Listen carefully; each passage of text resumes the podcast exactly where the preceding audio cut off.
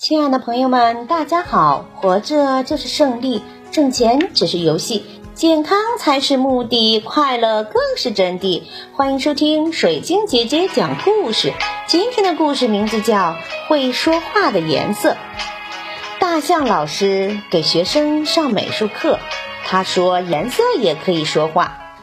下课后，小笨鼠和小毛猴就追着大象老师问：“老师。”颜色是用来画画的，它怎么会说话呢？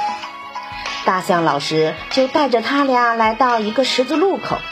小毛猴看到马路对面有冰淇淋店，就想冲过去吃冰淇淋。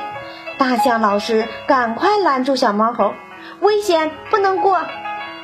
大象老师指着红灯说：“红色的灯亮着，就是告诉人们过马路有危险，请停下来。”绿灯亮了，马路上左右两边的车都停了下来。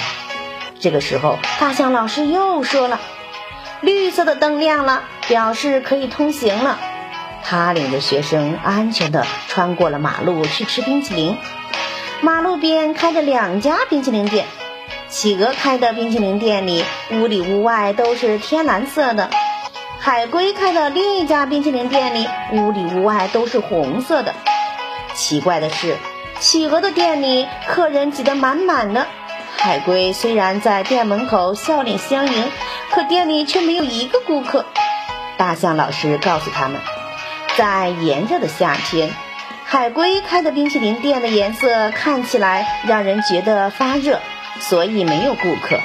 企鹅开的天蓝色的冰淇淋店里看起来使人觉得凉快，所以顾客很多。